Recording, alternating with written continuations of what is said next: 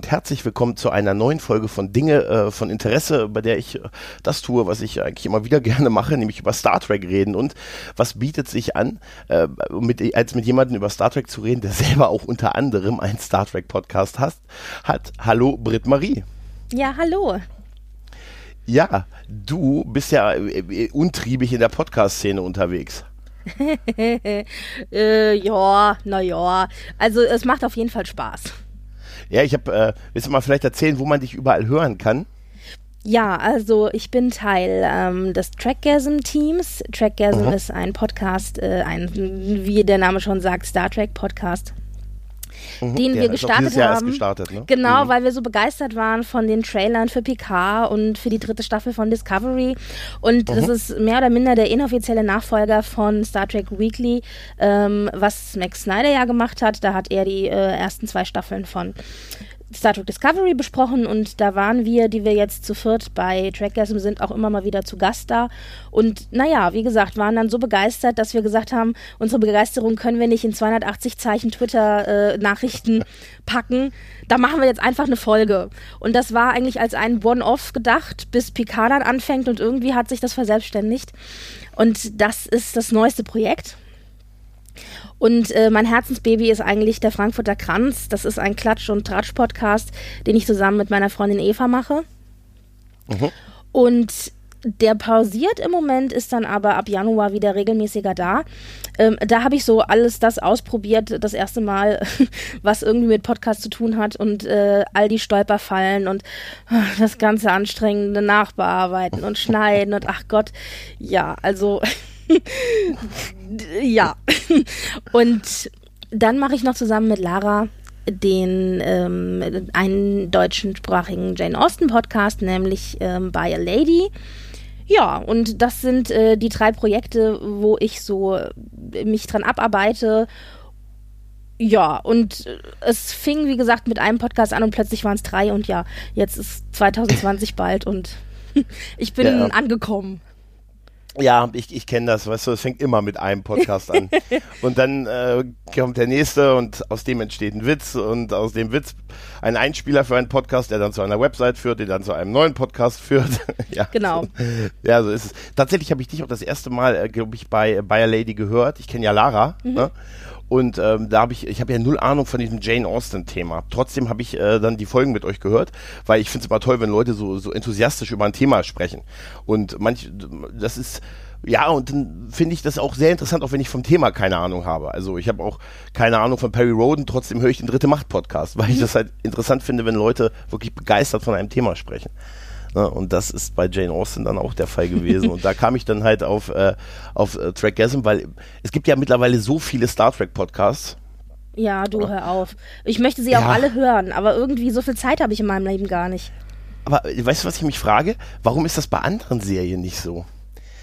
Äh, also ich mache auch noch einen Rewatch-Podcast für Akte X und da waren wir der einzige deutschsprachige, als wir vor zwei Jahren gestartet sind. Jetzt gibt es einen zweiten und dann war dann so, ja, ist es okay für euch? Äh, dass wir jetzt so, dass wir das zu zweit quasi, ich sage hallo, Millionen Star Trek Podcasts, warum sollte man sich, jeder kann doch machen, was er will, aber äh, Star Trek scheint total prädestiniert dafür zu sein, dass Leute Podcasts darüber machen. Ja, ja.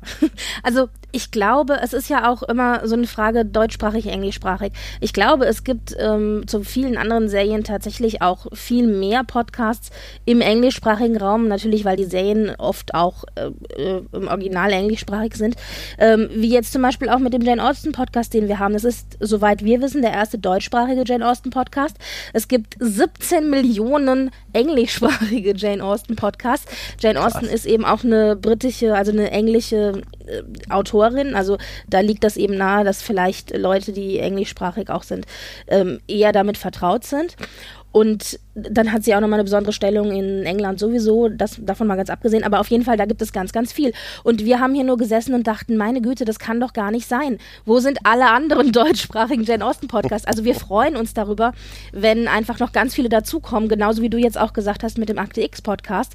Und bei Star Trek ist es natürlich so, du hast die Länge, also ich meine, es läuft ja schon seit den 60ern, also es läuft schon ganz, ja. ganz lange. Du hast verschiedene Generationen von Leuten, die Fans davon sind, also jetzt auch Großeltern schon zum Teil und eben Elterngenerationen und Kindergenerationen und jetzt auch wieder die ganz Kleinen, sag ich mal, also die Kinder. Und ähm, das heißt, es geht einfach über viele, viele Jahre. Ich glaube, das kommt dazu.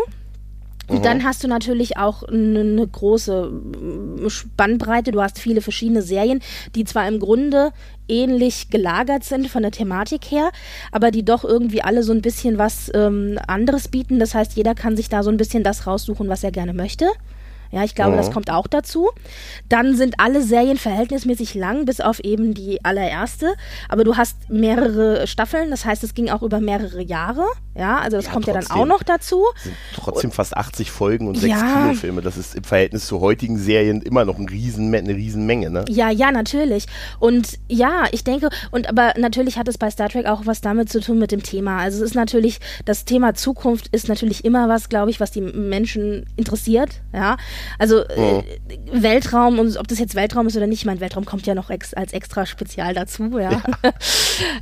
und also das ist, glaube ich, was. Und dann hast du natürlich so diesen Utopie-Gedanken, der in Star Trek ja auch drin ist.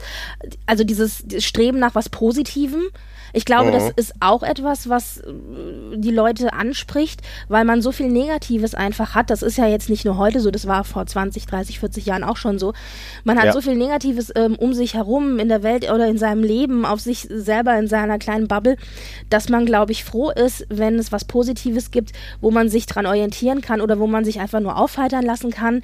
Also in Star Trek steckt im Grunde ja eben dieser positive Gedanke. Ich glaube, das spricht auch ganz viele Menschen an. Ja, das stimmt. Und klar, wie du schon gesagt hast, man ist auch damit aufgewachsen und hatte halt immer was. Es lief ja fast immer was. Ja. Auch, auch es gab zwar durchaus mal ein paar Jahre, wo es mal ruhiger war, aber im Verhältnis zu ganz vielen anderen Franchises gab es nie so riesen Lücken. Oder guck mal bei Star Wars, wo du fast 20 Jahre lang mit nur drei Filmen leben musstest und solche ja, Geschichten ja. halt. Ne? Und jetzt äh, kannst du dich davor nicht mehr retten halt. Ne? Und das bei Star Trek also bei, bei mir war es halt so, als ich das dann angefangen habe zu gucken, war halt gerade Next Generation in Deutschland gestartet, halt also noch als Kind. Und danach gab es laufend Serien halt. Ne? Dann kam Deep Space Nine, dann kam Voyager, dann kam Enterprise. Parallel dazu gab es zwar alle zwei Jahre Kinofilme. Also hattest du halt immer genug, was, was dich bei Stange gehalten hat an der ganzen Geschichte. Ja, genau. Ja. Also das, da kommen, glaube ich, ganz viele Faktoren hinzu. Und dann ist es natürlich auch so, das muss man ja auch sagen, dass Star Trek Fandom, also die Fans, ähm, sind ja in sich schon eigentlich super organisiert. Ja, also du hast ja Conventions, du hast Fantreffen. Mhm. Ähm, jetzt mit den ganzen Social Media Kanälen, die es dazu gibt, ähm, ist ja auch eine ständige Kommunikation da untereinander, aber auch tatsächlich mit den Leuten, die mit den Schauspielern die, und dem, äh, den Producern und was nicht alles und den mhm. Make-up-Artisten, also die da eben generell an der Serie arbeiten. Also da hast du ja auch einen ständigen Austausch und ich glaube einfach, dass das Fandom, also in sich selber sehr aktiv ist. Ja, ich glaube, ja. daran hängt es auch, dass es so viele Podcasts gibt.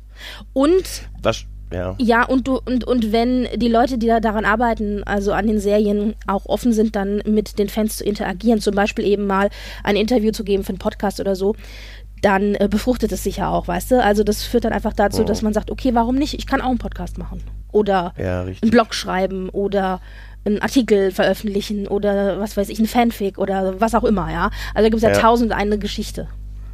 Ja, das stimmt schon, das stimmt schon. Warst du schon mal auf einer, einer Convention, auf einer Star Trek Convention, so FedCon oder sowas? Oder? es ist auf der FedCon, also die FedCon steht als großes Ziel irgendwo am Ende. Ich war, also ich war mal fast auf einer FedCon. Nein, also ich bin noch nicht, äh, ich bin nicht da gewesen. Ich bin, ich wollte damals, als äh, Lennart Nimoy da war, wollte ich unbedingt hin, aber dann hat sich das äh, aus diversen Gründen zerschlagen. Dem trauere ich oh. ehrlich gesagt heute noch hinterher, oh, weil er dann ja. auch relativ, äh, ist ja dann erst ein paar Jahre später ist er dann verstorben und ich so, oh, ich werde nie mehr die Chance haben. Naja, und ähm, ich hatte eine Zeit, also ich würde sagen, ich war immer schon Star Trek-Fan, aber ich hatte eine Zeit, wo das nicht ganz so wichtig war. Ja, also da gab es mhm. andere Dinge, die waren wichtiger. Und ähm, ja. das war auch die Zeit, wo ich alt genug war, um zu sagen, ich fahre zu FedCon.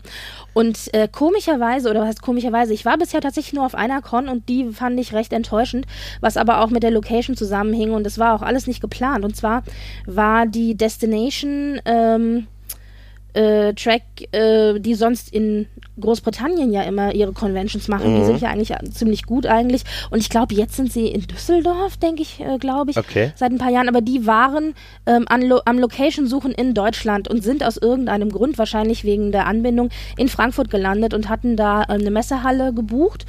Und ähm, ich hatte das irgendwie drei Tage oder so, bevor das in Frankfurt lief, überhaupt mitgekriegt, ja. Ich meine, jetzt wohne ich in Frankfurt, deswegen dachte ich, ach, weißt du was, wirst ja schön blöd, wenn es jetzt hier gleich um ja. die Ecke ist, wenn du da nicht hingehst, ja.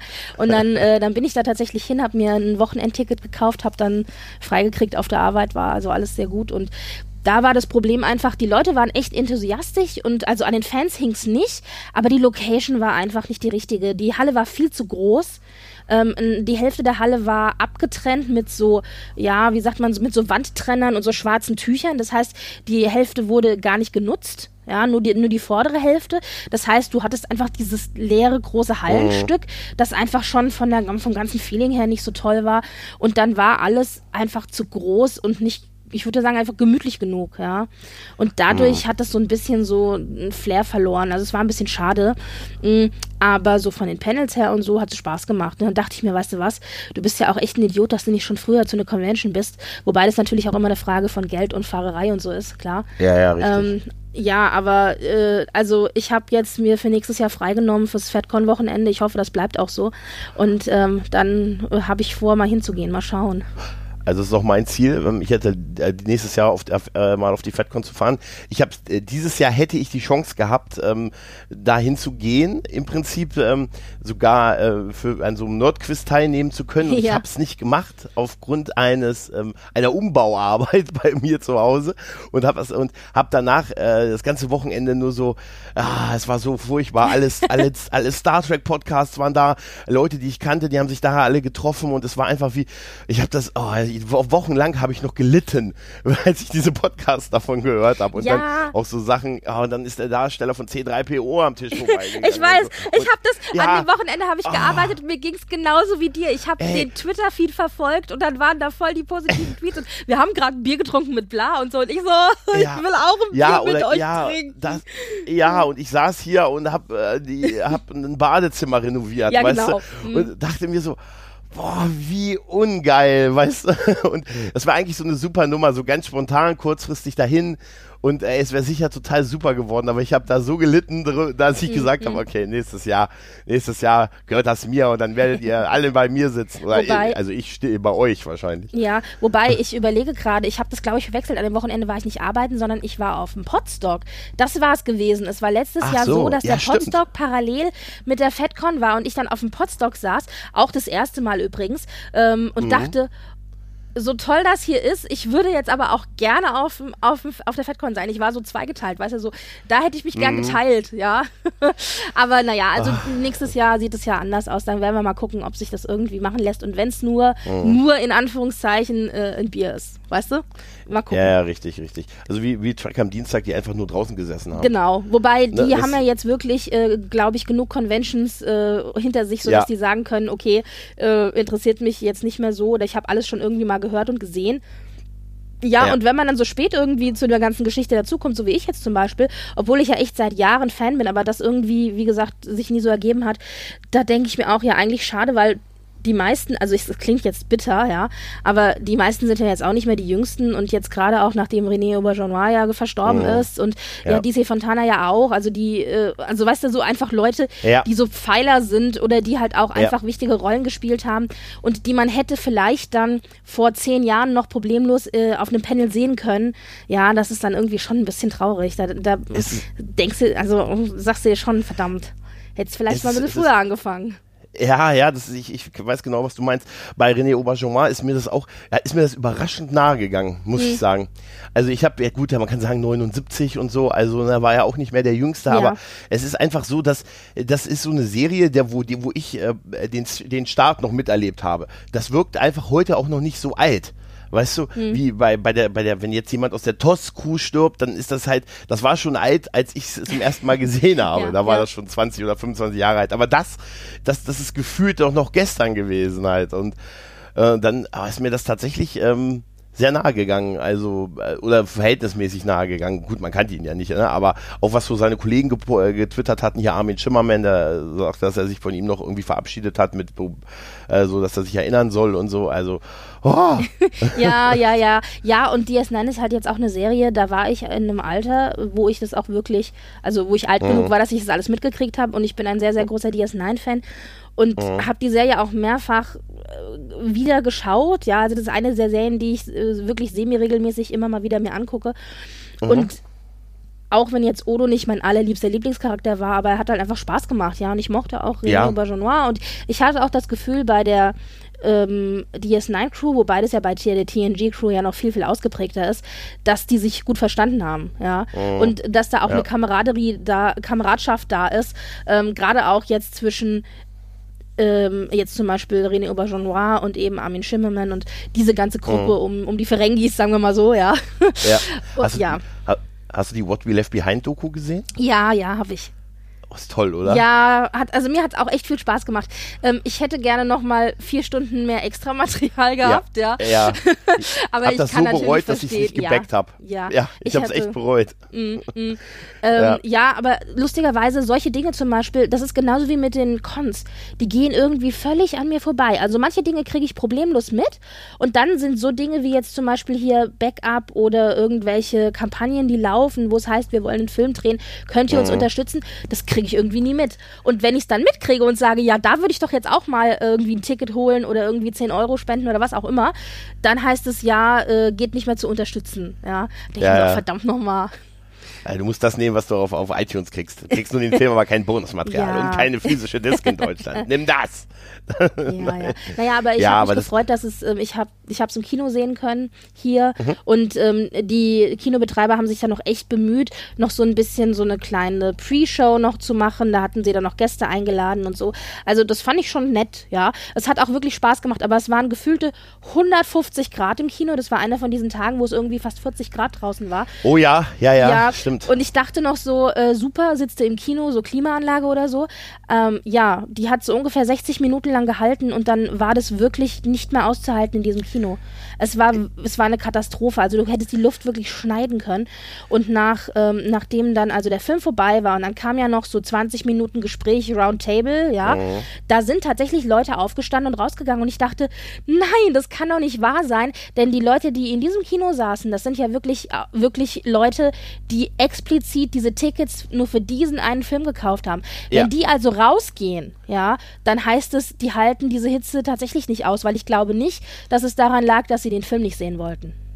Nee, das glaube ich auch nicht. Aber das stimmt, das waren diese, das waren diese horrorheißen Tage im Sommer, ja. als der bei uns lief. Ja, ja, ich kann mich noch daran, gut daran erinnern. Ich hätte nach Hannover fahren müssen, also über eine Stunde mit dem Auto, mhm. quasi um äh, ein Kino zu finden, wo ich das hätte sehen können. Hab mich dann dagegen entschieden, weil es so zeittechnisch nicht so gut gepasst hat. Und in dem Kino, in einem der Kinos in Hannover, wo der Film gezeigt wurde, war der Morn-Darsteller mit ja, Da kriegst du die Krise, oder? Ja. Der wohnt in Deutschland. Ach, ernsthaft? Das äh, habe ich jetzt auch nicht äh, gewusst. Der wohnt, der ist mit einer Deutschen verheiratet. Ach, ja, ja. Und der wohnt in der Nähe von Hannover und der war, der ist einfach so spontan war der mit dabei, als der Film gezeigt wurde und hat danach noch Fragen beantwortet. Er kann also reden. Ne, aber ich weiß ehrlich gesagt gar nicht Shame on me, aber ich weiß gar nicht, ob ich ihn erkannt hätte. So nee, out of mask du, und ähm, so, weißt du? Ja. Nee, hättest, hättest du, er ist, ähm, nein, hättest, hättest du nicht, aber ähm, er war es. Also, und ich habe nur, das war wieder eine dieser Momente, ähnlich wie, wie mit dem Weiland mit dem Badezimmer, wo ich gedacht habe, ja, natürlich. Ja, klar. Das wäre noch so überraschend, ist Avery Brooks auf die Bühne gekommen ja. und hat äh, nächstes Jahr seine Serie angekündigt, Jambalaya heißt weißt du? Nee, nein, so, das ist sowas, was mir dann passiert wäre. Weißt du, ich gehe da nicht hin und dann passiert sowas. Wie du hörst, bist du ja. nicht alleine. Also, aber wir haben es ja, ja, überlebt und äh, ja. Ja, das ist ja, das ist ja, und es äh, ist ja auch schön, dass man das auch nachträglich noch äh, jetzt sowas wie zum Beispiel diese Doku halt genießen kann. Eben. Aber ich finde es auch, cool, ähm, ich bin auch, ich, ich teile deine Meinung, also Deep Space Nine ist tatsächlich auch für mich, äh, also in Gänze muss ich sagen, ist sie, klar, TNG wird immer eine Sonderrolle haben, aber ist so in Gänze als Serie ist für mich auch Deep Space Nine die beste Serie hm. gewesen bisher. Ich glaube tatsächlich, ja. ähm, dass wir beide da ziemlich ähnliche Erfahrungen haben. Also ähm, bei mir war es nämlich genauso, dass ich auch mit TNG angefangen habe, als es auf ZDF dann das erste Mal lief und ähm, ich weiß gar nicht, ich glaube, ich vermute mal, wir sind wahrscheinlich ähnlich alt, oder? Also wenn TNG für dich die erste Star Trek-Serie war, denke ich mal, muss es so ungefähr. Ich bin ähm, Jahrgang 80. Ja, ich auch, siehst du? Ja. ähm, dann, genau, und dann denke ich, haben wir, haben wir ähnliche Erfahrungen gemacht, auch mit dem Gucken von Star Trek eben. Und ähm, mhm. äh, ich kann das alles im Grunde genauso unterschreiben, wie du gesagt hast, ja. Also TNG ja. wird immer einen besonderen Platz in meinem Herzen haben, weil es eben ja. die allererste Serie war. Jetzt muss ich aber auch sagen, für Picard bin ich jetzt am ähm, Wiederschauen von TNG und ich habe mhm. das wirklich lange nicht mehr in Gänze gesehen. Also ich habe immer mal einzelne mhm. Episoden rausgepickt und so, um die mal wieder zu schauen. Aber so die ganzen Staffeln, auch die ganzen Füller-Episoden und ja, diversen Episoden, die vielleicht nicht so der Hit waren, ja, die habe ich schon jahrelang echt nicht mehr gesehen. Und da bin ich jetzt am Wiederschauen und ich muss sagen, ich hätte das nicht gedacht, aber ich merke, wie sehr meine Sehgewohnheiten sich verändert haben schon ja. ähm, von, von damals zu heute. Einfach die Tatsache, dass ich teilweise da sitze und denke, mein Gott, ist die Episode langatmig. Ja, mhm. weil einfach mhm. natürlich das ein ganz anderes Pacing ist. Es ist viel langsamer, als wir das heute gewohnt sind. Und ich hätte halt nicht gedacht, dass ich da tatsächlich mich so verändert habe in meiner Gewohnheit, ja. Und ja. Ähm, dann hast du natürlich auch ein paar Episoden dabei, die nicht so der Superhit sind. Das muss man ja auch zugeben. Ja, das ist das. Es ist jetzt keine Serie, die so ein äh, hundertprozentig perfekt ist natürlich. Ne? Ja. Wir haben schwache Anfänge. Wir haben gerade in der ersten Staffel ist ja auch wirklich äh, diese. Ich glaube, dass diese Edo-Folge ist, glaube ich, wirklich die erste Folge, die ich gesehen habe in meinem Leben. Meine ich. Und äh, das ist eigentlich wahrscheinlich mit eine der schlimmsten Folgen. Aber ähm, es, es, gibt da natürlich, das liegt auch daran, wenn du 26 Folgen in einem Jahr drehst, da sind halt auch ja, äh, einfach äh, auch Füller dabei. Ich glaube, ich glaube, dass diese Robin Hood Folge mit Q sicher in der Idee total witzig klang. Mhm. Weißt du, das kann ich mir richtig vorstellen. Und wenn Patrick Stewart schon sagt, als, als sie sagt, hey, ihr macht eine Robin Hood Folge, du bist Robin, und so haben die alle gesagt, ja, super. Und dann hat er gesagt, habe ich Jahre später diese Folge im Fernsehen gesehen und mich so geschämt. ja, also, aber ich meine, ja. wann haben wir denn TNG gesehen? Ja, also ich meine, ja, ja. 11 11, 12, 13, wie auch immer. Mhm. Also da hat du ja eh einen anderen Humor, ja. Also deswegen, ja, ich denke mir, da, da bin ich großzügig. Aber ja, natürlich, klar, logisch. Also und wie gesagt, dieser Rewatch hat jetzt auch nicht dazu geführt, dass ich sage, ich mag die Serie weniger. Ja, ich mhm. sehe sie mit Nostalgie, ganz klar. Und das ist auch völlig in Ordnung.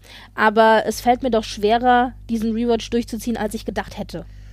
Ja, ja, ich begleite den mit, mit Track am Dienstag, das hilft so ein bisschen. Ja, ja. das hatte ich übrigens auch vor. Ja. Aber wie, du kennst ja alles, wie das dann so ist, dann verpasst man mal eine Woche, dann ist plötzlich eine zweite Woche um das ist scheiße. Also, also, schnell noch nachgucken und dann noch nachhören und äh, also äh, ja. Und zack war ich aus dem Timing raus. Ja. Muss ich, ja, muss ich, muss ich denn den unmöglichen O'Connor jetzt wirklich nochmal sehen? und so unmöglich war er doch gar nicht.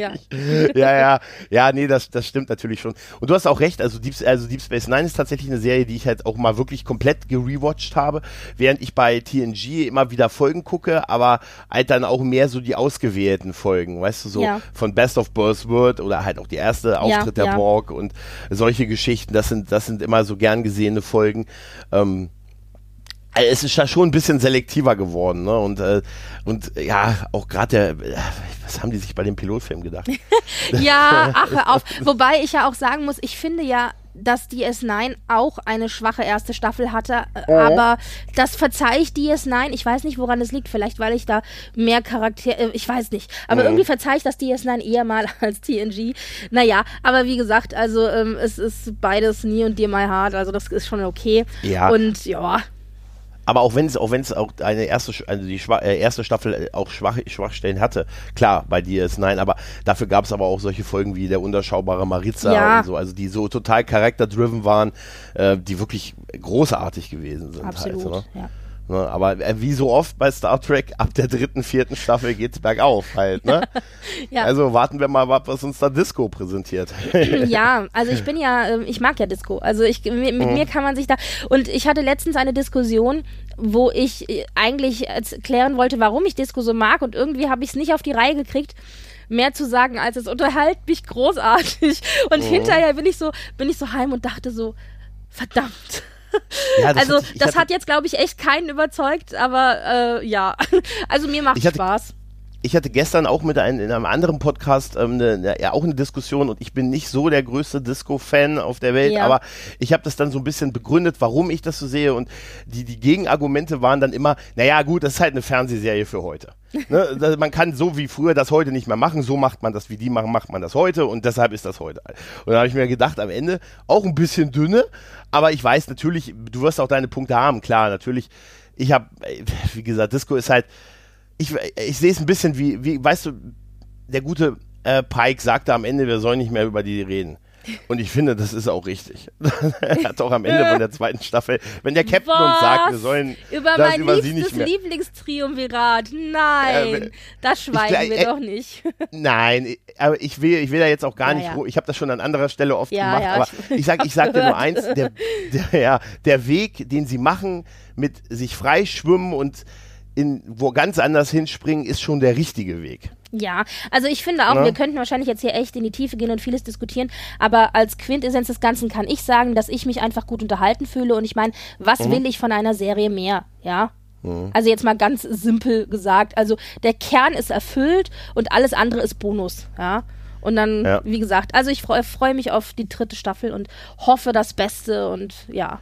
Ja, Wir und wenn nicht, weiter. guckst du dir Andromeda an, Gene Roddenberry's Andromeda, da wirst du ungefähr sehen, wie wahrscheinlich die Serie laufen wird. Äh, oh, oh. mit, dem Kevin, mit, dem guten Kevin Sorbo, der auch auf der FedCon dieses Jahr war. Ja, aber äh, also ich finde es ja auch lustig, dass die FedCon sich immer mehr zu so einer Art Allround-Sci-Fi-Con entwickelt mhm. hat. Ja. also ich, ja, also ich bin ja, ich mag das, ich, ich bin eigentlich dafür, wenn es nicht überhand nimmt, äh, bin ich da absolut dafür, ja. Ja, also ist halt für jeden was dabei. Dieses Jahr war es ja Babylon 5 ja. auch getrieben, ne? Das fand ich, ja, das ja. war ein weiterer Grund, warum ich verdammtes Badezimmer. Nee, echt. Aber wirklich. Ähm, du hast mir, ich habe ja von dir auch was gelernt, äh, schon nämlich in äh, der aktuellen Folge von Trackism Ka Ka für Cardassia ähm, habe ich gelernt, äh, oder ist mir nicht vorher aufgefallen, wie grau Pike geworden ist in der zweiten Staffel. Ja, oh nachdem oh Gott. Du, nachdem du das und da dachte ich so, das, da habe ich gesagt, der war doch am Anfang auch grau. Ja, aber nicht so Und dann habe ich diese Bilder mir nochmal angesehen und da gab es ja so Gegenüberlegungen. Ja. Und da habe ich gedacht, was haben die denn wirklich mit dem gemacht? Und das ist wirklich ab diesem Punkt, wo er diese Kristallerfahrung gehabt ja, hat. Ne? Ich habe es nicht nochmal nachgeguckt. Hast du jetzt geschaut, ja? Ja, es ist wirklich so. Ja, das ergibt das ja auch total Sinn. Aber warum ist, äh, das ist mir also nicht, absolut nicht aufgefallen. Und dann sage sag ich mir, nee, sie irrt sich, der war am Anfang auch graumeliert. und nee, also ein bisschen an den Seiten, an den ja, Schläfen, genau, aber ja. nicht ansatzweise so, wie er ab ja, dieser Folge war. Ja, ja. Aber das ist, aber so dezent dann doch irgendwo, dass es nicht großartig also auffällt, so wenn man nicht so drauf achtet halt. Ich finde schon, ne? ich finde, ich finde, sie haben das gut gemacht. Also ich finde nicht, es sieht irgendwie aus, sie haben es ja natürlich gefärbt, klar. Ich finde aber nicht, dass es irgendwie aussieht, als wäre es jetzt unnatürlich, ja. Und ähm, inhaltlich ergibt es ja auch voll Sinn, dass er nach dieser Zeitkristallerfahrung diverse graue Haare gekriegt hat. Das würde ich bei dem ganzen Abenteuer aus der zweiten äh, Staffel auch. aber der ja. Original-Pike, der war ja auch leicht graumeliert, ja. Also da, das passt ja mhm. dann auch. Aber ja, also ähm, ja. aber ich muss zu zugeben, mir ist es halt auch natürlich aufgefallen, ja, ich mag halt, ich finde Pike halt auch sexy. Also ich muss es ja zugeben, ja. Und äh, da ehrlich, guckt man halt mal ein bisschen genauer hin. Ich kann es mit Stolz sagen, als auch als heterosexueller Mann, es ist ein gut aussehender ja. Typ. Und ich fand auch, ähm, Pike war für mich auch das, das Highlight an der zweiten mhm. Staffel mhm. tatsächlich. Also, ja, also super so Casting. Es hat oder? zwar keiner auf ihn gehört, ist dir das mal aufgefallen, sobald er, sobald die Leute aus seinem unmittelbaren Umfeld weg waren, hm. haben die nicht mehr auf ihn gehört. Von, von, Spock die Reihe hoch. So, wenn die nicht neben ihm auf der Brücke standen, da konnte der rumschimpfen, wie der wollte, die haben nicht mehr auf ihn gehört. Echt, da muss ich, muss ich doch jetzt nochmal mir durch den Kopf ja, gehen lassen. Ja, ist wirklich so. es ist wirklich so. Also egal wo, immer wenn irgendwas war, wo er dann so mit, äh, per Funk zugeschaltet war, äh, ne, öffnen Sie die Luke, Burnham oder äh, die haben es immer nicht gemacht. Sobald, also sobald seine Autorität war in dem Moment immer weg, hm. sobald er nicht mehr vor den Leuten stand. Hm, okay. Irgendwie. Ja, aber die Vielleicht machen ja doch eh die grauen Haare, wer weiß es. Ich, ich, weißt du, was witzig gewesen wäre, wenn er auf einmal eine Glatze gehabt hätte? Weißt du, so in Anspielung an, also beide mussten keine Haare mehr haben, dann ist er ein guter Captain. ja, schon wieder der gute Cisco und der gute Picard. Oh, äh, äh, Was sei denn? vorsichtig. Wieso? Wieso? ja, naja, da willst du mir etwa erzählen, die sind alle besser als Pi. Nein, ist okay. Nein, äh, also ja. Ja, das sind natürlich ikonischer, ist klar. Ja, stimmt, Ja. wobei, ähm, ja, bei, bei Cisco habe ich das nie so mit, mit der Glatze, ähm, ich habe eher so mit dem, mit dem Schnurrbart, ja. Also als der Schnurrbart da war oder das, das Bärtchen, dann ging's bergauf. stimmt, die Haare Aber auf dem das Kopf war, glaube ich, auch auch weg. nur am E- das war nur, glaube ich, am Ende der Genau. dritten Staffel. Ich glaube auch erst in der letzten Folge der dritten Staffel hatte er dann auf einmal einen Bart Ja. und dann durfte er, durfte er sich ja die Haare wieder abrasieren, Genau. weil man wollte ja am Anfang nicht, dass er so aussieht, wie er in diesen 80er-Jahre-Serien ausgesehen Genau. hat, Spencer und Hawk. Ja. Da, sah er, er sah ja da schon so aus eigentlich. Ja. Und so wollte man nicht, dass er so aussieht. Deshalb, aber es ist auch optisch besser gewesen mit den Ich ohne. glaube, der hat sich auch einfach wohler gefühlt. Ja, ich, so, so läuft er auch rum. Halt. Und ich fand, dass Cisco als ähm, von den ganzen, ganzen Kapitänen die krasseste Entwicklung halt durchgemacht hat. Ja. Ne? Also von dem alleinerziehenden Vater, allein das schon, ne? Alleinerziehender schon. Vater, Witwer zur religiösen Ikone, zum Kriegsführer äh, quasi. Ähm, bis er am Ende mit dem guten Guldukat abstürzt. Ja, ja, ne? ja, zum, und dann Also, zum, der- zum, zum ähm, Ja. Pseudogott Wurmloch. quasi, ja, genau, zum Wurmlochwesen. Wurmlochwesen. Genau. Wobei ähm, genau. ein Picard natürlich jetzt auch keine unbedingt leichte Vita hat, ja. Also ich meine, äh, von den Borg in einen Borg verwandelt und dann wieder zurück zum Menschen ist jetzt auch nicht unbedingt das Einfachste, ja. Aber ja, also die haben alle ein bisschen was mitgemacht, aber es stimmt schon. Ich glaube, so von der, sagen wir mal, normalen Entwicklung her hatte, Ja, ja. hatte Cisco so mit den, die meisten Dinge, die er Also durchgemacht hat, ja. Pike, äh, äh, Picard war ja schon Borg und dann wieder ein Mensch, bevor es ein cooler Trend geworden ist. ne? Also das ne, muss Mhm. man dazu sagen. Obwohl ich bis heute nie verstanden habe, warum die ihn entführt haben. Also so, so storytechnisch, warum sie unbedingt äh, Picard, damit er er als Stimme zu den, das kann denen doch eigentlich völlig egal sein. Ja, also es hat irgendwie, ich weiß, warum sie es filmisch gemacht haben, aber ich habe nie verstanden, warum Hm. sie ihn unbedingt entführen wollten. Und diese Begründung später mit der Borg Queen und so, die wiederum auch in dieser Lore der, der Borgs ja auch eher problematisch ist, weil sie macht eigentlich keinen Sinn, wenn so wie die Borg mal entwickelt wurden. Ja, halt, nein, ne? gut, Klar, aber da sieht man natürlich, da sieht man natürlich, dass das Ganze eine Entwicklung genommen hat, genauso wie Ja. auch die Entwicklung von verschiedenen Alienrassen, die dann so anfangen und am Ende dann irgendwie hinten, hier die Klingonen, ich meine das beste Beispiel, ja, die äh, ohne Stirnwülste anfangen und dann am Ende irgendwie mit Stirnwülsten und allem rauskommen. Aber ähm, ja, natürlich, äh, ich weiß nicht, also na, da gibt's natürlich viele Gründe, wo, warum man sagen könnte, ja, gerade Picard, also ich meine, Kriegsführung, äh, Unterminieren des Gegners, ähm, äh, Gefangennahme einer prominenten Figur, die für, für äh, Starfleet äh, Ideale steht und die, die dann umkehren. Also das ist auch viel psychologische Kriegsführung, die da drin steckt. Ja, aber das hätten sie nicht gebraucht. Sie Ja. machen die Farben. Der ein Borg-Kubus hat gereicht, um die ganze Flotte bei Wolf 359 zu zerstören. Ja. Und die drei Schiffe, die noch übrig blieben, als sie die Erde anflogen. Ja. Und hätten die einen zweiten, was hätten die gemacht? Hätten die einen zweiten geschickt? Nein, also ganz ehrlich, es wäre wär überhaupt nicht nötig gewesen. Aber klar, verstehe ich es filmisch, Ja, warum hätte auch viel weniger hat. Spaß gemacht, wenn es Ne? niemand getroffen hätte, der uns am Ja, Herzen ja. lag. Aber ja, natürlich. Und wieso? Ein Sicherheitsoffizier wurde entführt und assimiliert. Ein Wir haben ihn vorher im Fahrstuhl gesehen. ja, genau. Er hatte fast einen Namen. Mhm, ja, ja, ja, ja. Naja, ja. Ja. Aber äh, und äh, PK, freust du dich drauf? Ja, oder?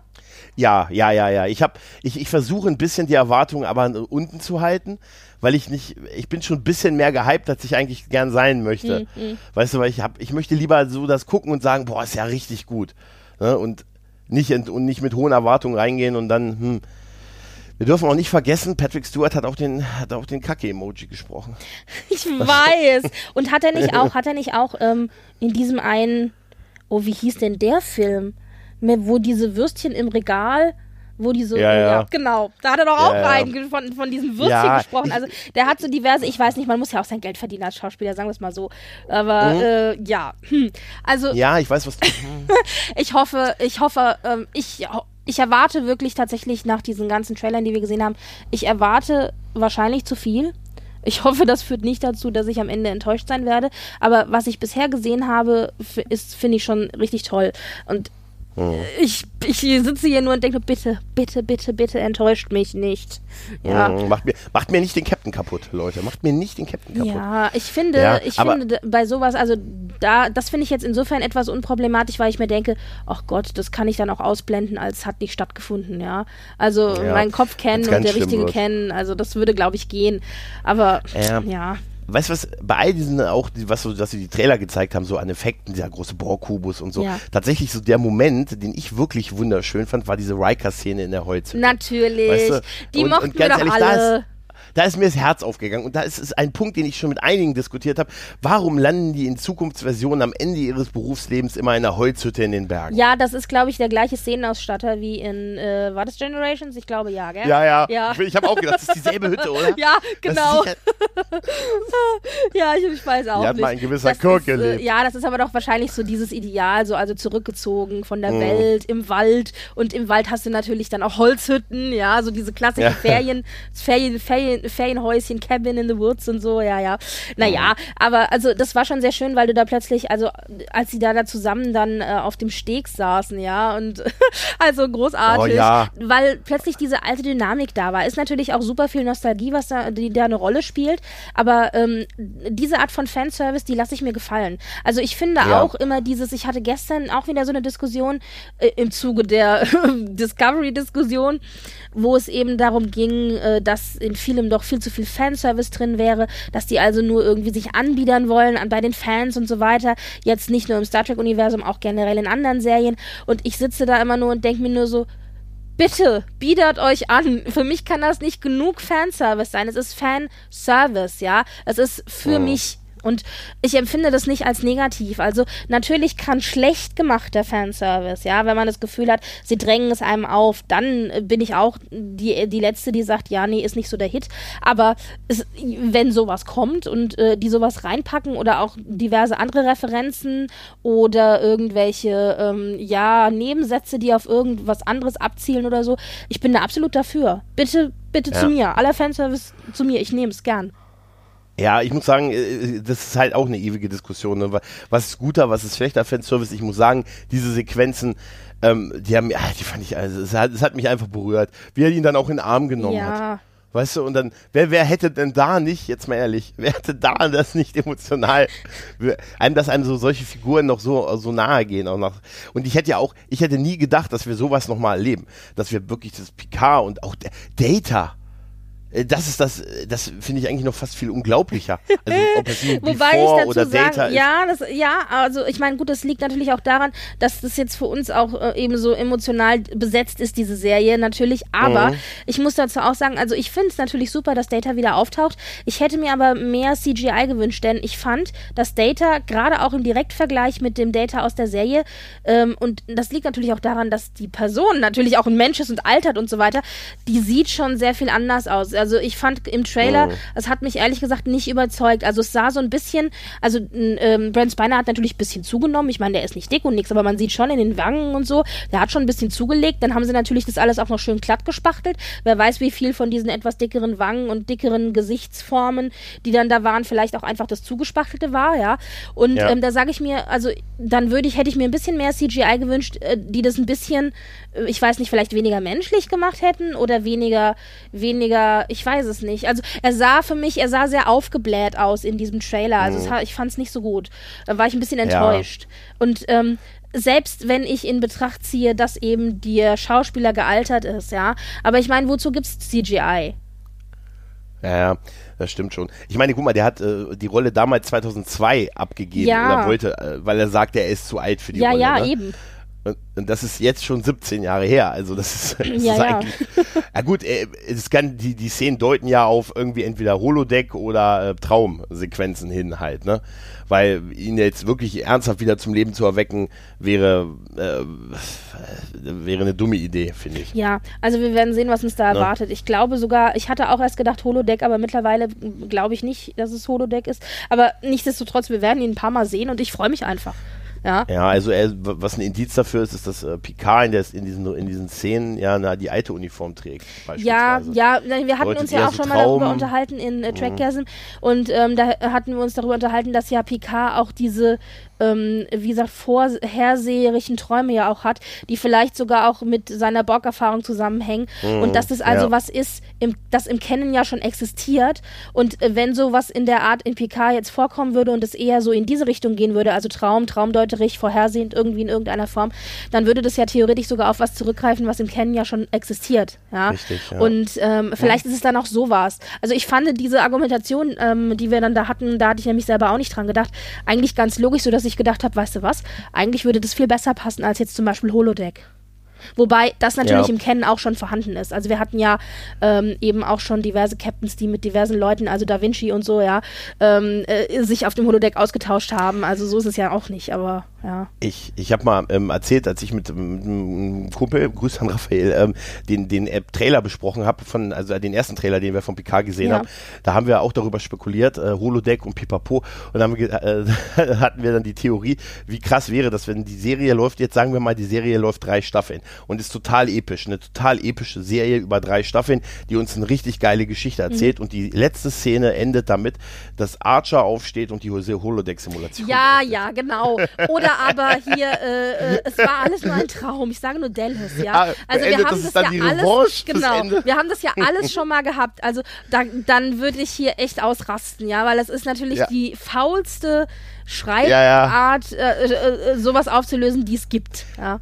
Das machen sie natürlich auch nicht, aber es wäre eine schöne, schöne Tour für Enterprise. Wenn einfach nur aus dem Nichts Archer aufsteht Ja, und sagt, Computersimulation beenden. Wir Der alte lassen Mann dich auf- nicht der in Writers Room. Nee, ich darf definitiv äh, nicht in den Writers Room. Ich hätte gerne in den Writers Room, der die äh, fiktive achte, Spiel, äh, achte Staffel von DS9 Ja. äh, geschrieben hat. Den hätte ich, den hätte ich gern. Aber ich, wenn, wenn ich im Writers Room wäre, dann wäre ich auch auf dem Schleudersitz, weil das haben sie ja die letzten zwei Jahre gezeigt. Ach, ne? auf. Da ist man, da ist man, das ist auch ein ganz großer Fehler. Lass doch eine Gruppe, eine, eine Staffel wirklich machen und tauscht nicht alle drei Folgen die Leute aus. Ja, halt, ne? und dann aber auch so Leute, äh, wo es einem wirklich im Herzen wehtut, wo man sagt, ja, also jetzt hier mit, äh, ich äh, habe ja immer Probleme, den Namen richtig auszusprechen, aber Chabon heißt er so? Ich weiß nicht. Unser, und der ja für PK ähm, ähm, der der Ach so, äh, Frontrunner ist. Showrunner, ne? Showrunner, Ja. genau. Und der ist ja jetzt ähm, aus, der ist ja von Discovery, äh, mehr oder minder wird er offiziell weggehen, ja.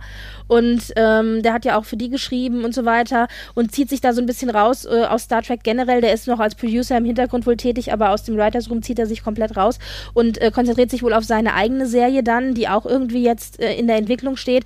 Und da sage ich mir, ähm, ja, natürlich, man weiß nicht, was die Hintergrundgeschichte ist, ob äh, er nicht selber eben darauf drängt, sich da rauszuziehen, ja.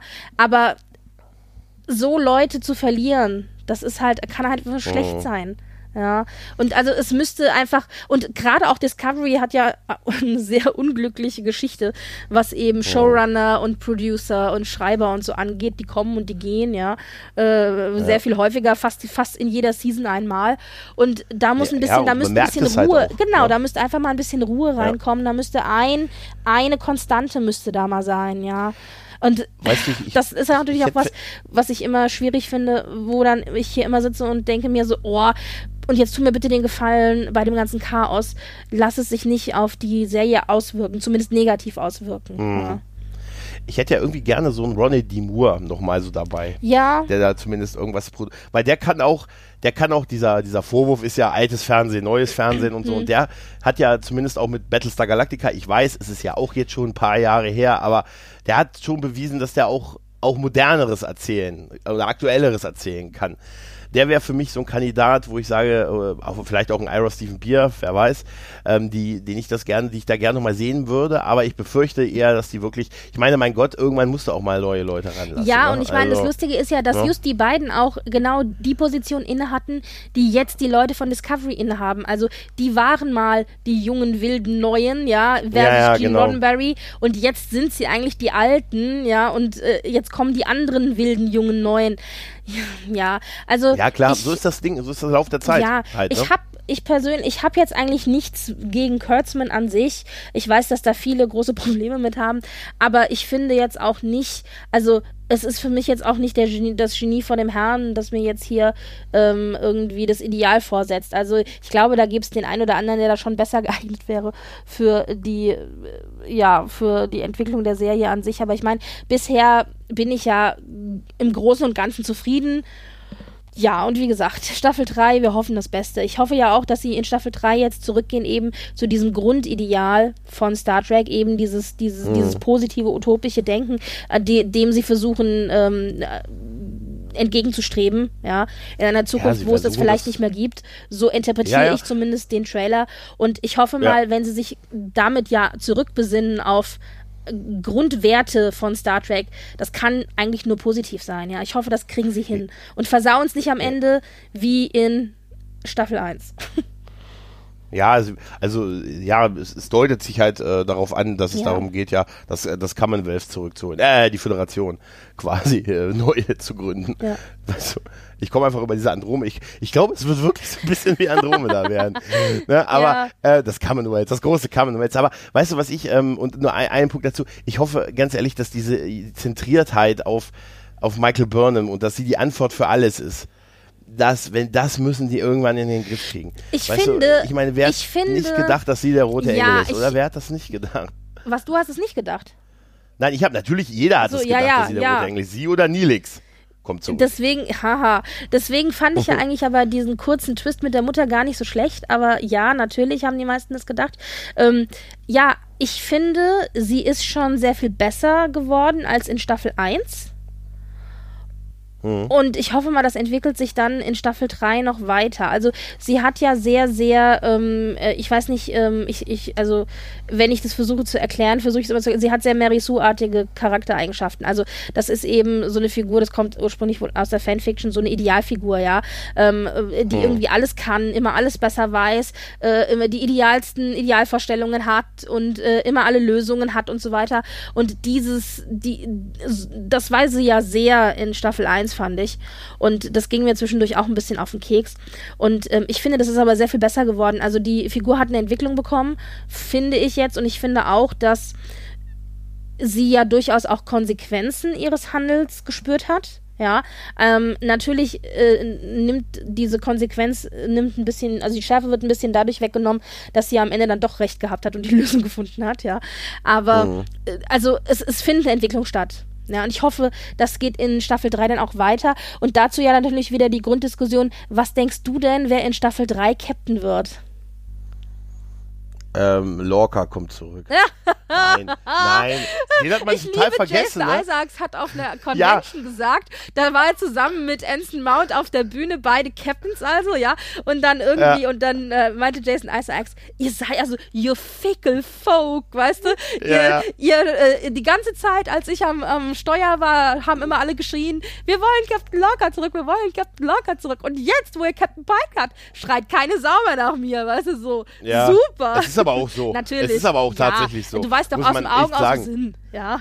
Ja, ach, ich, also Captain, äh, es müsste Saru werden. Ja. Äh, und aber wahrscheinlich tanzen sie erstmal eine Weile drumrum, dass das gar nicht so wichtig ist. Und am Ende wird es Michael Burnham. Ich wollte nämlich gerade fragen, meinst du tatsächlich, es wird Michael?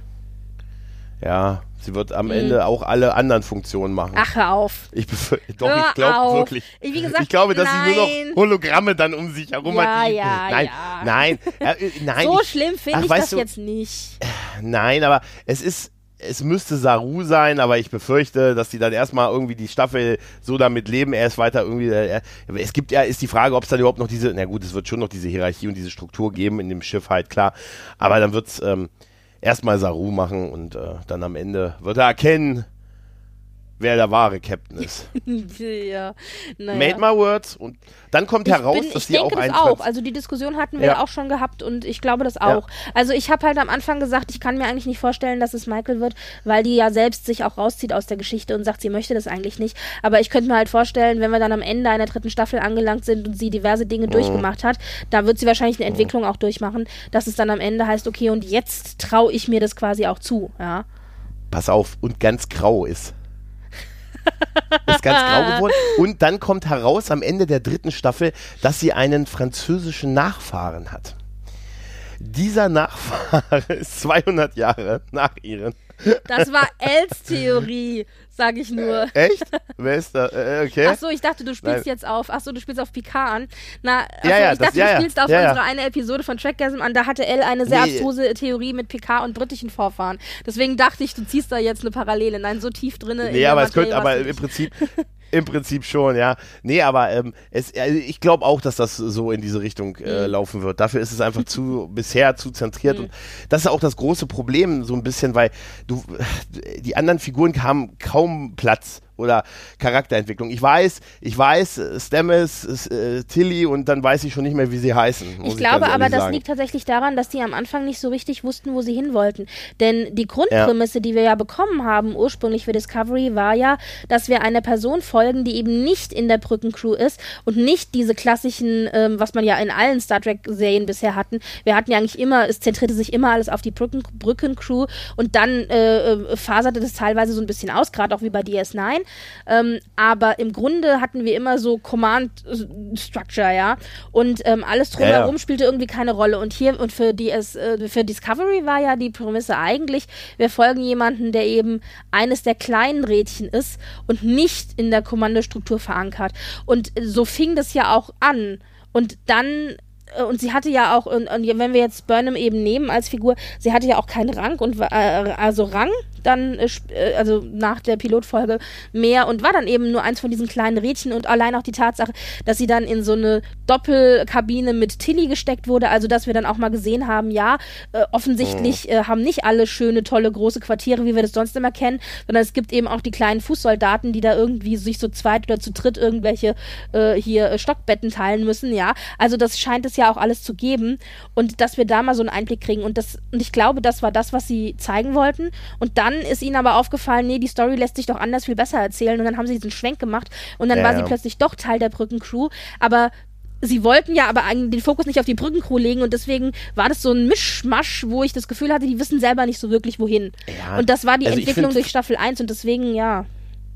Für eine Folge oder so ist das, glaube ich, ganz immer Ja. interessant, auch mal was anderes, aber für eine Serie ist es halt, äh, für eine Raumschiffserie ist es dann halt schwierig. Das ist Karl, Leiter des Hydroponischen Gartens. Und dieser Mann ist der Star unserer Fernsehserie. ne? Und so, mein wobei, Gott, schüttelt das Schiff nicht so durch. ich Die Blumen mich, fallen ich um. freue mich sehr auf Lower Decks. Ich glaube, Ja, Da ja, wird das dass das die beste von den Serien Ja. ist. Ich, sag dir, am Ende ist das die beste von den neuen Serien ja, Lower du Decks. kannst auch so viel Weil's mehr machen. auf dem Fokus genau, hat. Mhm. und du kannst auch so viel mehr machen in, in animierten Serien. Also du kannst ja so viel andere Dinge Mhm. erzählen, die du allein schon aus Kostengründen oder Visualitätsgründen oder was auch immer nicht in, in, in Anführungszeichen normalen Serien erzählen kannst.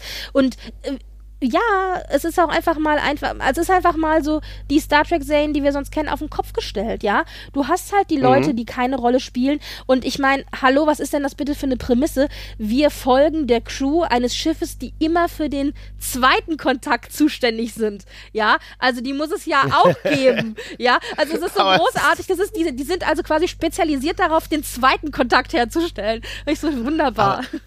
Ja, allein das ist schon so unglaublich witzig. ja, das halt, ist ne? super.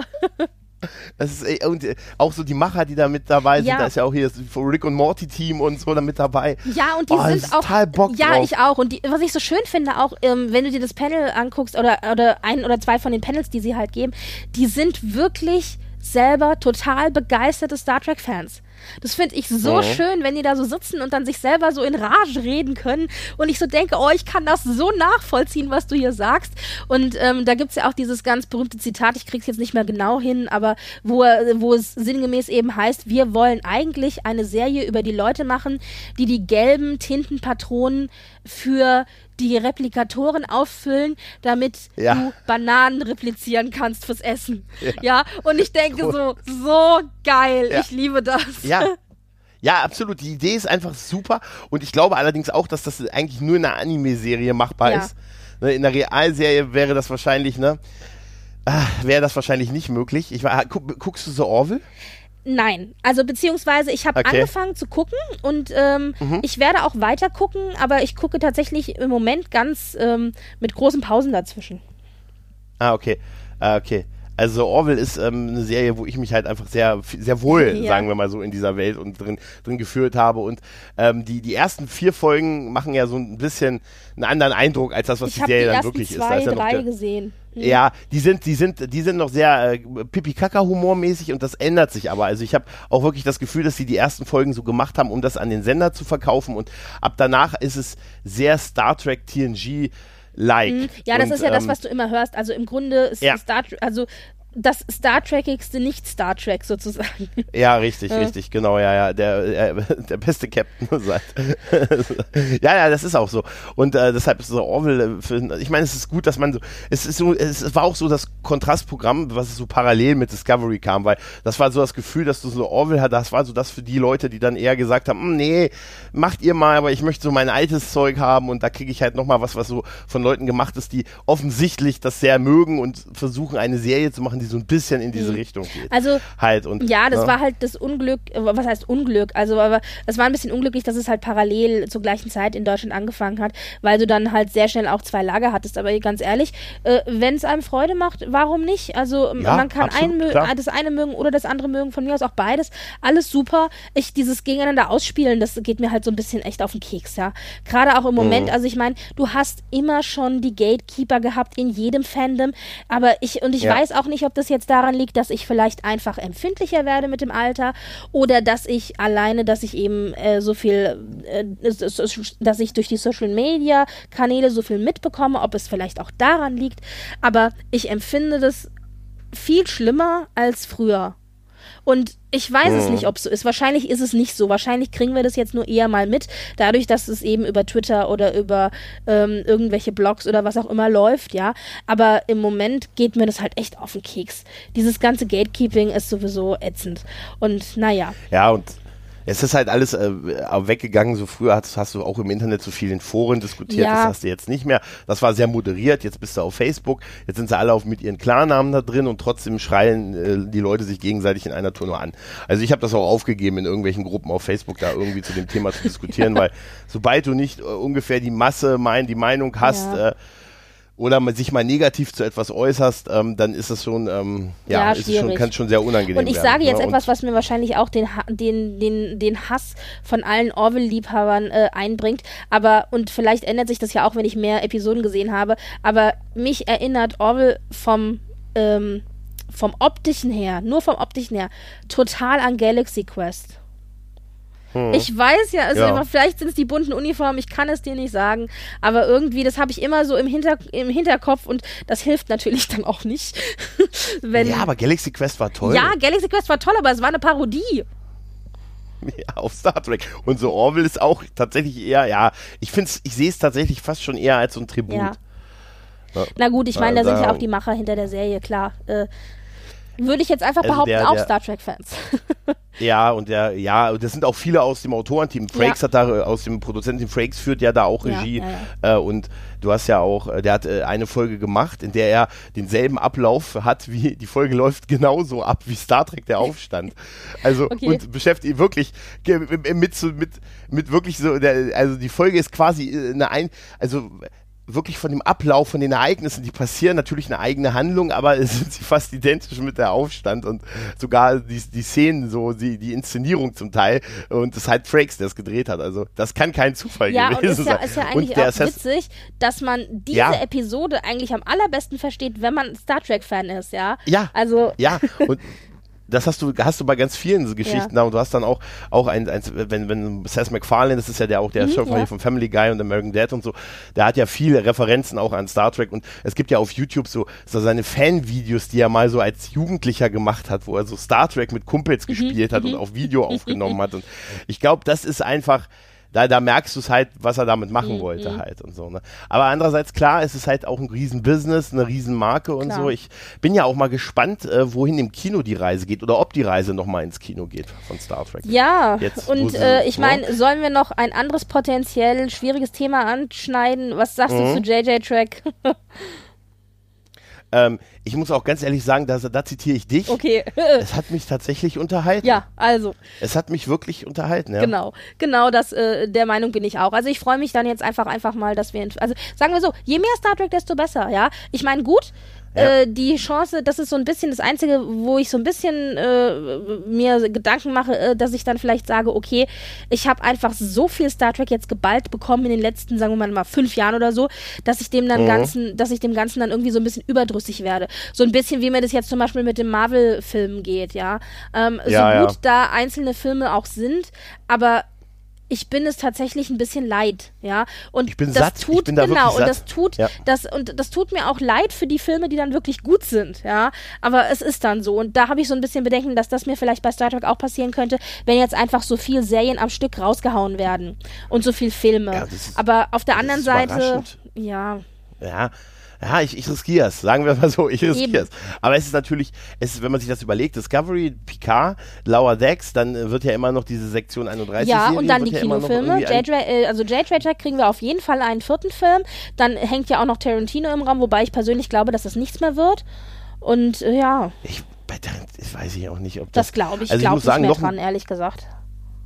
Ja, ich weiß auch nicht, ob ich das jetzt so mega toll fände, weiß ich, weiß ich nicht. Es wäre Ach, auch wahrscheinlich definitiv eine, eine ab 16, wahrscheinlich sogar eher ab 18 Variante. Äh, Tarantino hat auch gesagt, ähm, es wird definitiv, also er hat wohl sein, sein allererstes Drehbuch ganz am Anfang hat er wohl vorgestellt und dann hieß es, ja, das wäre also ähm, irgendwie FSK 16, beziehungsweise wahrscheinlich eher 18 Mhm. und daraufhin äh, haben die ganzen Verantwortlichen, oh mein Gott, nein, das geht doch nicht, ja. Also da fällt ja drei Viertel oder die Hälfte der Star Trek-Fans fallen dann einfach weg, ja. Und um, äh, die fallen um. und, äh, und so, das geht nicht und so. Und dann Tarantino hat wohl darauf bestanden, aber dass er da dann auch nichts ändert, weil wenn, dann soll das ja auch äh, sein Star Trek-Film werden und so, also wie er das halt so macht. Ja, keine Ahnung. Also und danach hat sich das alles ja ähm, äh, zerfleddert und ist so ein bisschen im Sand verlaufen. Jetzt hat er ja auch da sein äh, Once Upon a Time, hat er sich ja jetzt erstmal drauf konzentriert. Wenn das durch ist, kann es sein, dass da vielleicht wieder ein bisschen mm, dem Ganzen ein bisschen mehr Beachtung geschenkt wird. Aber wie gesagt, ich glaube da erst dran, wenn die erste Klappe gefallen ist.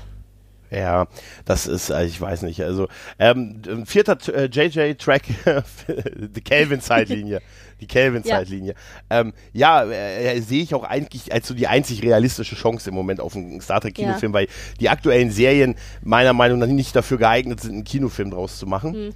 Ähm, und Lower Decks, am Ende wird es ein Lower Decks-Film. Das wäre natürlich sehr geil. Real, aber ich meine, Animation real. im Tim Allen ist spielt- im- immer schwierig, wenn es nicht gerade Disney ist oder Pixar oder so. Ja. ja. Also ich bin ja, Und ich muss sagen, ja, ich weiß ja, dass bei, bei JJ Track auch immer viel so, äh, viel das auch so nicht so mögen und so, aber ich muss sagen, es hat einfach, es war ja, es startete ja auch in einer sehr Star Trek-losen Zeit. Ich finde, die Charaktere sind gut besetzt. Wir haben Leonard Nimoy noch mal sehen können in Ja. zwei Filmen als Mr. Spock und ich meine, ganz ehrlich, auch wenn Benedict Cumberbatch nicht Khan war und Idris Alba ganz schön verschenkt, ähm, waren das, waren das unterhaltsame, großbudgette Filme mit einer Crew, die, wo, mit Schauspielern, die die Rollen sehr gut gespielt haben, sehr gut besetzt waren halt. ja. Ne, Also ich und- meine, es gibt natürlich bestimmte Dinge, äh, die ich einfach blöd finde. Ähm, aber dazu, das ist halt natürlich dann einfach eine Entwicklung in der anderen Timeline. Wie zum Beispiel die Tatsache, dass Spock und Uhura ein Paar sind. Das riecht mich bis heute noch auf. Aber okay, geschenkt, so gut. Und, äh, und Warum? Ich, oh, die, die ah, ich weiß nicht. Also irgendwie, nee, das, die, das geht nicht. Die passen, das, ich weiß nicht. Da kann mein Fangirl-Herz kann damit nicht umgehen. Die passen für mich überhaupt nicht zusammen. Und ach ja, aber das ist natürlich auch eine Frage, welches Bild von Spock du hast. Jetzt habe ich ja die Problematik, dass ja Spock auch einfach einer meiner allerliebsten Lieblingscharaktere ist. Und dann hat man natürlich auch einen sehr strikten Kopf kennen. Und da sich von loszulösen, das ist natürlich schwer. Ja. Also vielleicht Oh. spielt das auch eine Rolle. Nichtsdestotrotz hoffe ich, wie gesagt, auf den vierten Film und ähm, ja, mal gucken. Also es hieß ja eine ganze Zeit lang, dass sie eine Story, also eine Time-Travel-Story-Geschichte machen wollen. Mal gucken. Also fände ich sehr geil. Ich liebe Time Travel. Ist einer meiner liebsten Sci-Fi-Tropes generell, egal ob in Star Trek oder in anderen äh, Sci-Fi-Filmen. Aber ich kann auch verstehen, wenn dann andere daneben stehen und äh, müde gehen und sagen, Time Travel haben wir schon tausendmal gehabt. Mach mal was äh, Kreativeres. Also ja, Weißt du, was witzig Ja. wäre? Wenn die S- Zeitreisegeschichte wäre, dass sie Wale zurück ins 20. Jahrhundert bringen. ja genau. Jetzt geht's wieder heim, Kinder. Jawohl. Nein. Wobei, Nein. ähm, nee, aber ja. es- ich- wenn es einen vierten äh, Film gibt, könnte ich mir vorstellen, dass der auch endet, also dann das Ende dieser Ära halt auch mhm. ist, was dann mit so einer Art Ende der Kelvin-Zeitlinie. Also ich so, fände also es zumindest ja dieses, gut, ne? wenn wir einen Abschluss kriegen würden. Also wenn dann die Drehbuchschreiber mhm. auch sich echt Gedanken machen und sich überlegen, sie müssen ja keinen definitiven Cut am Ende setzen, aber wenn ja. sie es so zu einem Ende führen, dass es stehen könnte als Ende oder eben auch und trotzdem noch Anknüpfungspunkte lässt, wenn doch nochmal ein fünfter Film kommen sollte. Aber da glaube ich nicht mehr dran. Ja. Also ich glaube, nee. mit dem vierten Film ist jetzt auch gut, nachdem die jetzt auch sich so schwer getan haben mit den Verhandlungen. Ich meine, die Leute haben halt jetzt auch einfach Karriere gemacht, vom ersten Film bis jetzt hin zum vierten Film und können einfach auch mehr Kohle verlangen. Ja, und dann ist das halt so. Richtig, und ich meine, ich glaube, es war ja bei, bei Pine war das Problem ja, dass man ihm weniger Geld zahlen wollte, weil man dem Chris Hemsworth Ja, also das Problem musste. ist einfach, dass Pine, ja? und das war so geil, ich hatte doch, ich weiß gar nicht mehr, ob es hier ein Trackcasting war oder wo das war, ich habe irgendwo versucht, jemandem zu erklären, was es mit der Kelvin-Timeline auf sich hat und dass nämlich Chris Pine und Hemsworth ähm, beide mehr Geld wollten und habe dann versucht, es zu erklären mit Hemsworth, dass ja er aus dieser Dynastie mit den drei Brüdern stammt, wo der eine dann da so erfolgreich und der andere so erfolgreich. Das Problem daran war, dass ich die Namen nicht mehr wusste. Woraufhin ich dann am Ende nur noch da saß und sagte, also der Bruder von dem und der Bruder von dem mit dem Bruder von dem und Pine. Und Pike und Pine und der Bruder. Und alle so, hä? und ich so, okay. Also was ich aber sagen wollte, war, dass Hemsworth ja eben auch so groß Karriere gemacht hat. Ähm, und das ist, glaube ich, auch so ein Knackpunkt. Also einem mehr Geld zu zahlen, das wäre, glaube ich, drin gewesen. Aber dann halt zwei, die ordentlich Kohle verlangen. Ja, und ja. darfst ja auch nicht vergessen, auch, auch hier äh, Gamora, jetzt ja, fällt mir der Name ja, der Schauspielerin nicht ein. Uhura, äh, die ist ja nun, mal ehrlich, eigentlich, wenn einer Karriere gemacht hat in den letzten Jahren, dann ist es die da. Natürlich, also sind ne? einige dabei. Also und sei es Avatar ja, bis zu, Ja, ja, ja, ne? es sind einige dabei, die entsprechend jetzt ähm. Ne? mehr verlangen können. Und ich glaube, das war ja auch der Knackpunkt, war ja Geld, ja. Und ein bisschen. Ja, und die Filme waren ja teuer. Ja. Die waren ja viel teurer als früher Star Trek-Filme.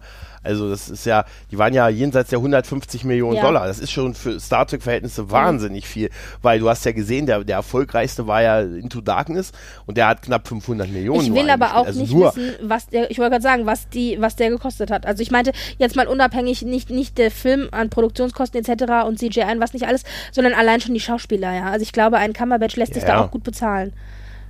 Ja, das ist halt alles, ähm, das sind halt, das ist halt das Problem bei Ensemblefilmen. Ja.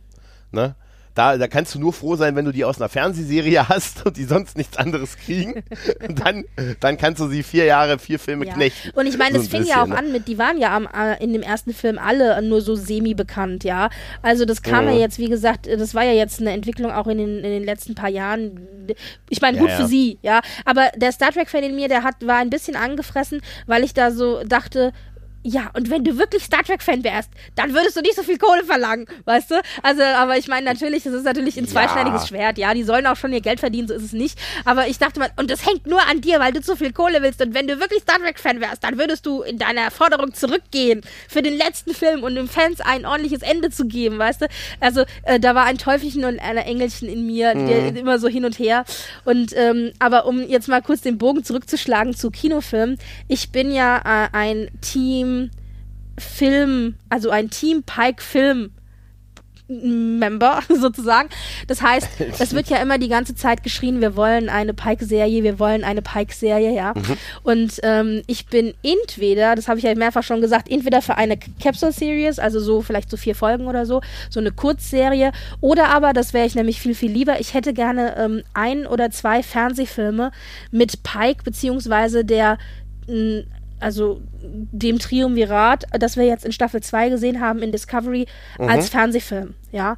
Also so, so pff, zwei Stunden oder so, von mir aus gerne auch so wie die Zweiteiler, die wir früher hatten in DS9 oder DNG. Mhm. Aber so ein zwei Stunden Fernsehfilm mit dem Triumvirat, das fände ich schon geil. Ich brauche keine komplette Serie, ja. Aber so, mhm. so, ja, so, da wäre ich dafür. Also das hätte ich gerne. Und da wären die Türen ja jetzt auch offen, nachdem die Lizenzen ja jetzt wieder alle, beziehungsweise die Rechte alle wieder zusammen, zusammen sind bei einem liegen, könnte man das ja auch durchaus machen. Naja gut, fürs Fernsehen hätten sie das ja auch so machen können. Ja, ne? also, äh, also, ich hoffe ja, ja immer noch, dass irgendwann oder? mal irgendwas, äh, Kino kann ich mir ehrlich gesagt nicht vorstellen, aber so Fernsehfilm, glaube ich, würde ganz gut funktionieren. Und man hätte auch so ein bisschen die Fans äh, befriedigt, ja. Also ich glaube, da reichen so zwei Shorttracks halt doch nicht aus oder drei. Nee, nee, zumal sie ja dadurch durch, der, durch den Weg, wie sie Discovery jetzt äh, anlegen, eigentlich seine Rückkehr für unmöglich da Eben, gemacht haben. Genau. Ne? Und deshalb äh, ist es, ähm, ja, tatsächlich ist es das, äh, was ich mir, also ich würde mir äh, hundertmal lieber eine Pike-Serie wünschen als eine Sektion 31. Ah, die Diskussion, äh, Ja. die ist eine, eine müßige. Die habe ich auch immer wieder mit Elle, die ja sehr, sehr großer Section, Section 31-Fan ist. Ich, ich fände eine Sektion 31-Serie sehr, ich fände das schon sehr spannend. Also ich es würde mich sehr reizen, weil auch das, ähnlich wie Lower Decks, einfach mal so ein, ein Spin an äh, dem klassischen Star Trek geben würde und mal von der anderen Seite einfach beleuchtet, was wir so gewohnt sind, ja. Also ich glaube, das Ja. kann schon ganz gut werden, aber das steht und fällt tatsächlich dann, glaube ich, mit den Schreibern. Also noch viel mehr, Ja, als klar. aber noch viel mehr, weil es eben so eine dunkle Seite ist, als jetzt Ja, andere es, äh, Serien, ja, Star Trek-Serien. Ja, und das passt ja eigentlich so, äh, war ja schon vorher bisher so ein bisschen unangenehm halt, weil es eigentlich nicht so in diese Utopie passt. Ja, aber das ist Ne, natürlich, das ist genau das, was wir auch in der letzten Episode diskutiert haben. Ähm, äh, denn ich, ich sehe das, ich sehe das von dem Standpunkt aus, ähnlich auch wie Elle, dass das eben die Frage ist, ja, eine, es gibt eine Utopie, aber eine Utopie kommt ja nicht von irgendwo her und ist dann plötzlich da. Man muss Ja, da ja, ja. Ja, hinarbeiten. und, die, und in Sektion 31 werden uns die Leute präsentiert, die die im Hintergrund arbeiten, damit ein PK mit seinem Ideal durchs Weltraum fliegen kann und dieser Utopie sich verschreiben kann. Und äh, im Hintergrund gibt es aber lauter Leute, die eben dafür arbeiten, dass das überhaupt möglich ist, ja. Und das sind die Leute von Sektion 31. Also die haben ja auch, das sind ja nicht nur alles irgendwie Schurken, die manipulieren und lügen. Ich meine, gut, das sind halt natürlich Werkzeuge, die sie nutzen, ja, absolut. Aber ähm, ich glaube, da ist auch ein gewisses Ideal dahinter, ähm, das im Endeffekt darauf abzielt, dass man ja eine Utopie erhalten will. Hm. Und das finde ich, und diesen die Mittel, ne? Twist, ja, Ja. den finde ich ganz spannend. Ich glaube, in, in diesem, in, in diesem, in diesem Spannungsfeld, glaube ich, kann man so eine Sektion 31 Serie ganz gut erzählen. Aber das ist das, was, also, das muss da wirklich rausgearbeitet werden, damit man eben das nicht vergisst über die ganzen äh, Manipulations-, Lügen-, Spy-Geschichten, die dann da auch eine Rolle spielen werden, ja. Ja, das Ja. stimmt schon. Ja, das ist tatsächlich so ein bisschen, bisschen schwierig. Es kann was werden, klar, äh, aber mh, äh, das wird, das, das hängt wirklich davon ab, wie sie es aufbauen. Also, Ja. Das ist schon. Hm, Ja, und ist ich so ein meine, es wird ja ist sowieso so jetzt erstmal für die nächsten mindestens zwei Jahre wird es ja erstmal nix. Also, weil äh, Michel, ich verspreche dir immer, ist es Yeo, Yeo. genau. Yeo, Ähm, glaub ich, ja. äh, Michel Yeo ist ja erstmal jetzt in der dritten Staffel von Discovery. Und wenn sie überhaupt, also ich meine, es gibt ja schon Writers Room, wenn sie dann überhaupt anfangen mit der Serie, dann allerfrühestens eben, nachdem die dritte Staffel durch ist. Und dann brauchen sie mindestens mal ein Jahr Vorlauf, wahrscheinlich eher zwei. Also ich denke, vor den nächsten zwei, maximal drei Jahren haben wir da sowieso nichts. Mhm. Und vielleicht hat sich bis Also dahin ja auch einiges im Star Trek-Universum getan. Ich meine, dann haben wir ja auch Ja, ja. einige neue Serien bis dahin schon gehabt und hoffentlich auch noch ein paar neue Staffeln Discovery. Also ich hoffe mal nicht, dass die Staffel 3 dann schon vorbei ist. Und äh, ja, wer weiß, wie es dann aussieht, ja, im Star Trek-Universum. Mhm. Ja, durchaus. Ich äh, könnte mir aber vorstellen, dass das schon so die Serie ist, äh, wenn es zu lange dauert, die so äh, mit so die Ära die erste wäre, die sie eher nicht machen würden halt. Na, ne? es hängt halt Wenn's auch, also ich glaube, dauert, diese ne? Serie hängt tatsächlich an Michelle Yeoh und Ja, aber warum? Ja, weil, Aber, ja, weil die, die haben sich da halt auch so drauf versteift und haben mit ihr halt eine Figur schon etabliert und ich glaube, ähm, man kann sowas besser verkaufen, auch äh, die Leute, die das Geld geben und das produzieren, wenn man sagt, man hat eine schon etablierte Figur durch andere Serien, die auch semi-populär ist im Fandom schon und ähm, man, man baut dann um diese Figur herum eine Serie auf, ja. Also das ist immer weniger Mhm. Risiko, wenn du schon eine etablierte Figur hast. Ich meine, das ist bei Ja, ja, PK ja auch so. Und ich glaube, so verkaufen die diese Serie, ja. Ja, aber dann hätten sie sie nicht mitschicken müssen. Ja, ich, ich Also bin ist ja mir auch ehrlich gesagt Problem. nicht so ganz sicher, wie das jetzt in Staffel 3 wird, ja. Und ich meine, theoretisch von den Rängen her hat sie den höchsten Rang. Also eigentlich müsste sie Captain werden. Oh. Oh, das habe ich ganz Ja. vergessen. Also theoretisch Oh, müsste eigentlich sie das werden. Das Problem ist nur, dass die Brückencrew natürlich weiß, dass sie nicht die wirkliche ähm, Giorgio ist, ja.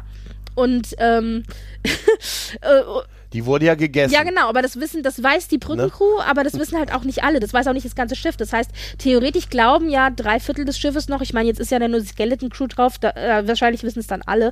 Aber theoretisch haben die anderen ja alle noch geglaubt, dass es die richtige Captain Giorgio ist. Und die wissen das ja nicht, dass die eben das nicht ist. Nee, stimmt. Ja. Du hast ja. recht, das, das wird der Punkt ja. sein. Mensch, warum haben die denn Philippa gegessen? Stimmt, da bin, ich, da bin ich damals schon nicht drüber hinweggekommen, dass die Philippa gegessen haben. Ja. Weißt du, aber ich sag dir eins, da nach Tekufma ging es bergab. Oh.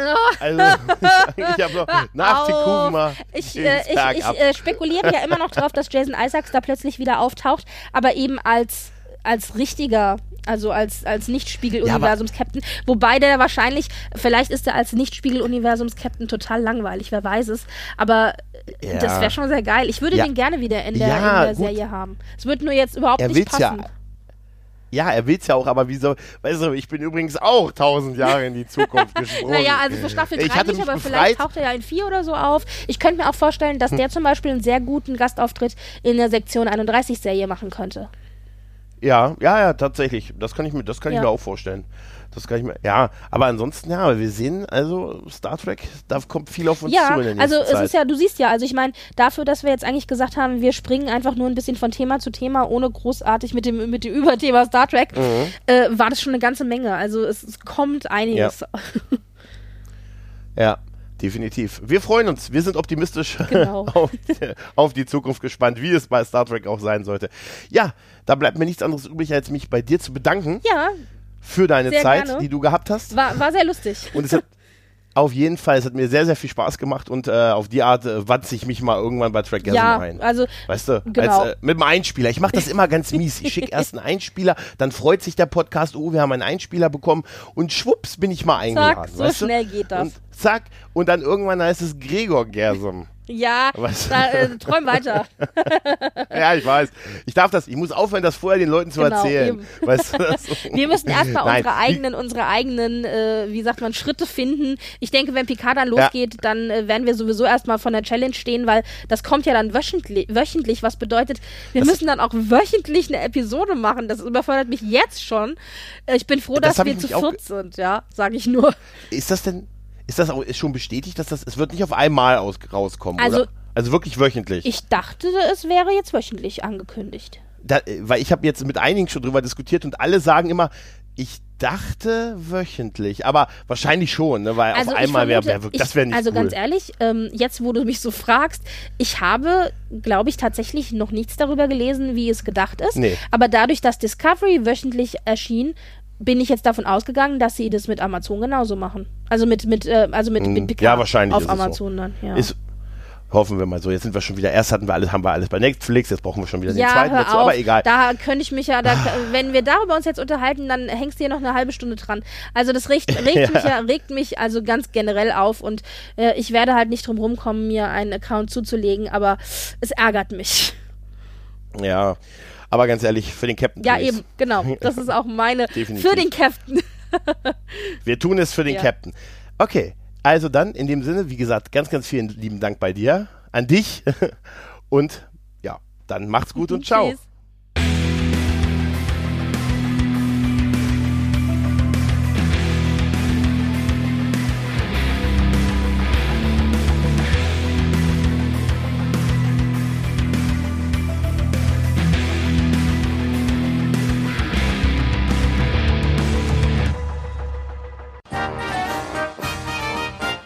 Eine Produktion des Podcast Imperiums.